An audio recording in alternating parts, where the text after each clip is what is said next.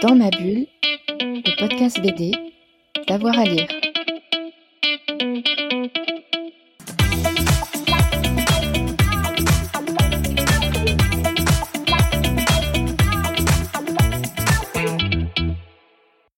Bonjour à tous et à toutes, bienvenue dans ce nouvel épisode de Dans ma bulle, votre podcast 100% BD avec avoir à lire. Aujourd'hui, on va s'arrêter sur un album qui nous a beaucoup plu, c'est Le Printemps euh, de Sakura chez euh, Glénat, un album euh, donc de Marie Jaffredo, une autrice qu'on aime beaucoup. On l'a vu au festival Quai des Bulles et c'est Fred Michel qui lui a posé ces questions. Bonjour Marie Jaffredo. Bonjour. Merci d'être avec nous depuis le festival Quai des Bulles à Saint-Malo. On va parler ensemble de votre dernière bande dessinée qui s'appelle Le Printemps de Sakura, qui est sortie chez Vend'Ouest Glénat. Donc l'histoire de Sakura, c'est une petite fille de 8 ans qui vit avec son père à Tokyo. Elle vit très très mal euh, l'absence de sa mère qu'elle n'a pas du tout connue. Et son père euh, part pour le travail pendant plusieurs semaines, donc il décide de l'envoyer chez sa grand-mère. Mais sa grand-mère, il y a un gros choc de culture, alors aussi bien au niveau euh, France-Japon. Elle la connaît pas du tout et il y a même une sorte de, répulsion par rapport à elle, ils se comprennent pas. Et en fait, vous arrivez à travers votre bande dessinée à, montrer qu'un enfant peut très bien s'adapter et tout ça à travers la nature aussi. La nature est vraiment très présente dans votre bande dessinée. Euh, oui, alors au départ, elle n'est pas présente euh, du tout parce que Sakura vit à, Tokyo avec euh, son papa et elle vit dans une espèce de bulle européenne en fait, puisqu'elle va au, lycée français, elle a des amis françaises ou européens. Et, donc le Japon, elle ne le connaît pas du tout et elle vit dans une mégapole en fait. Voilà, entourée de techniques et d'éléments très modernes. Et il va y avoir euh, une énorme transition quand elle va aller chez sa grand-mère, qui elle habite dans un Japon très différent, euh, dans un petit port euh, au, voilà, au fin fond de, l'île en fait. Donc il y, a plusieurs chocs. Il y a un choc entre l'urbain et le rural et un choc aussi entre la France et le Japon. Oui, bah oui puisque de, de, nouveau, en fait, même malgré que sa maman était japonaise, euh, depuis le décès de sa maman, elle a en quelque sorte coupé euh, les ponts avec euh, ce Japon. Et, Japon qu'elle va retrouver par le biais de sa grand-mère, par, par cette, période qu'elle va passer de manière contrainte au départ et puis, et puis adorée, je pense, à la fin. Alors, comment est née cette bande dessinée? Alors, cette bande dessinée, il y, a eu plusieurs étapes en fait. Il y a eu un, premier projet, euh, j'avais écrit euh, une première ébauche de, synopsis euh, qui était beaucoup plus personnel. C'était, ça parlait d'un moment de mon enfance, un moment où j'ai perdu mon, mon grand-père et du lien que j'avais que j'ai créé avec ma grand-mère, sa maison, son jardin, et, peut-être aussi avec mes autres grands-parents, mais en particulier cette, cette grand-mère-là. Mais je pense que j'arrivais pas à trouver l'angle, euh, ce qui fait que ce, synopsis était resté à l'état des bouches. Et puis euh, depuis euh, déjà pas mal d'années, j'avais un, attrait pour le Japon, donc j'ai lu pas mal de romans, j'aime beaucoup les films de Koreeda entre autres, quelques mangas aussi. Euh, voilà, qui, créait un peu cet univers euh, japonais. Et j'ai fait un voyage euh, au Japon. Et c'est un peu ce voyage qui a été l'élément déclencheur, parce que j'ai été vraiment surpris de, trouver le Japon que, que je connaissais, aussi bien au travers de ses romans et, de ses films. Et, au bout d'un moment, je me suis dit que ça serait l'écrin de cette histoire, en fait, et qu'il ne fallait pas que je m'attache à un récit vraiment trop personnel, et que j'allais transposer cette histoire euh, au Japon. Très bien. Et donc je parlais du choc des cultures et des civilisations, mais ce qui est intéressant dans toute votre bande dessinée, c'est aussi l'idée de retour à la Terre et de contemplation. Oui, alors il y a un lien très fort euh, avec la nature et avec la terre, euh, un lien que les Japonais ont souvent. En fait, ils sont plus proches de la nature et des saisons que nous. Ils ont gardé ce lien en fait. Euh, et, Sakura va redécouvrir euh, ce, lien et aussi le, lien entre la nature et l'essence. Donc, euh, ce que j'ai essayé de, de, montrer, c'est voilà tout ce que le, les odeurs qu'elle peut sentir, euh, les, mousses qu'elle peut toucher, le, goût des aliments que, que sa grand-mère euh, cuisine. Justement, les sens ont une importance euh, vraiment extrême. à, toutes les pages, même dans les, les onomatopées, dans, dans les signes, c'est très important les sens. Oui, oui, ben, j'ai fait ce pari. Je me suis dit que j'allais essayer de. C'est réussi. Merci de, que le lecteur en fait arrive à ressentir ce que ressent Sakura. C'est dur de le retranscrire en bande dessinée. C'était un. Ben, je savais pas si ça allait marcher Euh, euh, mais aussi les souvenirs olfactifs, puisqu'il y a un moment quand elle arrive euh, dans le petit port, elle sort de la voiture et alors qu'elle n'a pas de souvenir du fait qu'elle soit déjà venue, parce qu'elle était trop petite, elle a un souvenir olfactif. Donc elle sort de la voiture et elle sent l'odeur de, ben, de, la marée, du port, de la mer, et certainement aussi le, bruit des le chant des mouettes. voilà, et, tout ça, il y a une espèce de de souvenirs qui déjà remontent en elle. Et vous, à titre personnel, Marie, est-ce que vous pensez qu'on devrait prendre plus le temps de regarder, d'observer les choses? Ah oui, je pense qu'on devrait être beaucoup plus contemplatif que, que ce que, ce que, que, l'on qu'on l'est aujourd'hui. Euh, on est souvent dans, l'action, dans la vitesse, dans, dans, le toujours plus. Et, l'artificiel aussi peut-être. Et, et, je pense qu'un un retour euh, à la nature, à la contemplation, à l'arrêt en fait. Euh, euh, dans l'histoire, j'ai voulu aussi faire des moments où il se passe rien, où il y a des silences. on n'est pas toujours obligé de, parler. Enfin, il, peut, il peut se passer des moments où il n'y a rien.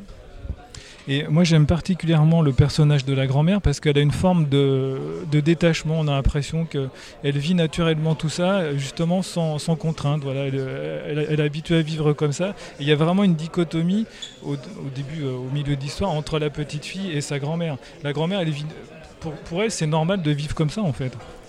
Oui, bah, elle a une autre vie, c'est sûr. Euh, elle a une autre éducation, une autre vie, euh, de nouveau plus en lien avec la nature, avec les saisons. Euh, mais en même temps, elle veut pas. Euh, je pense qu'il n'y a pas une volonté de l'imposer à sa petite fille. Mm. Juste, euh, elle, lui montre la voie, peut-être quelque part, et si, en espérant que sa petite fille la suive. et donc, elle est toujours dans la proposition. et il va y avoir une espèce.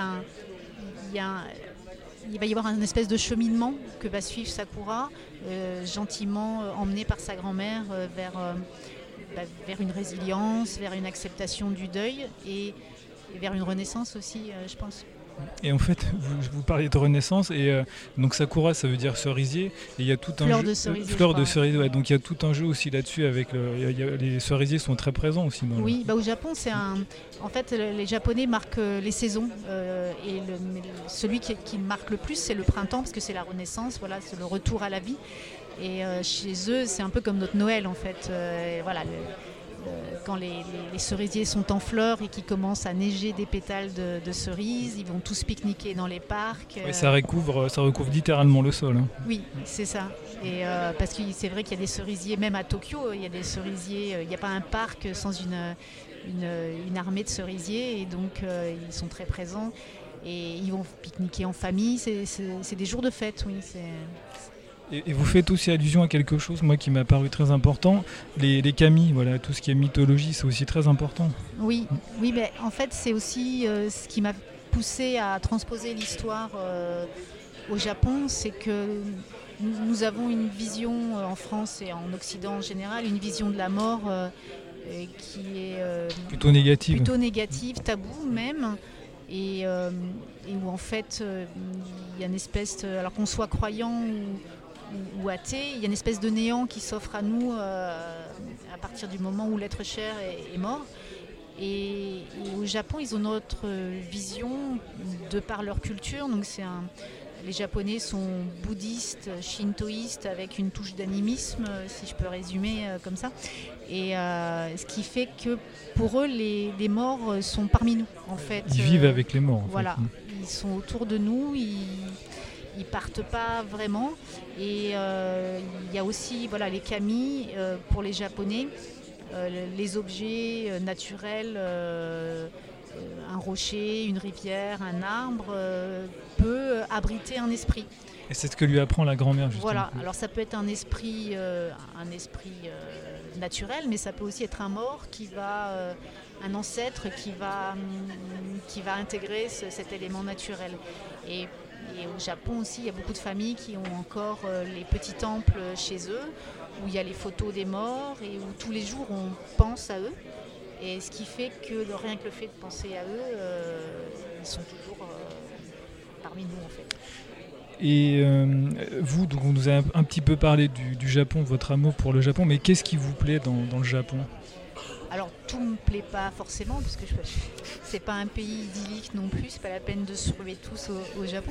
Il y a plein de choses qui sont euh, qui sont euh, bah, comme chez nous en fait, hein, mais c'est quand, je suis allée là-bas, je sais pas, j'ai eu l'impression d'être dans les romans que j'avais lus ou de me retrouver dans dans, certains films que j'avais beaucoup aimés.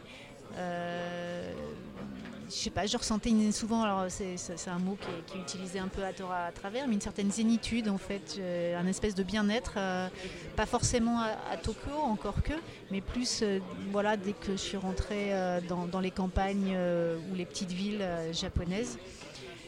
Un autre rythme que le nôtre qu'on peut sûrement trouver aussi chez nous dans, dans les campagnes, mais qui est différent au Japon, entre autres, euh, voilà, par ce sentiment que euh, qu'il y avait des forces ou des esprits qui étaient euh, toujours autour de moi, bizarrement, alors que je, voilà, je répète, je suis complètement athée, mais une, espèce de force là-bas, voilà. peut-être une forme d'onde positive qui vous entoure.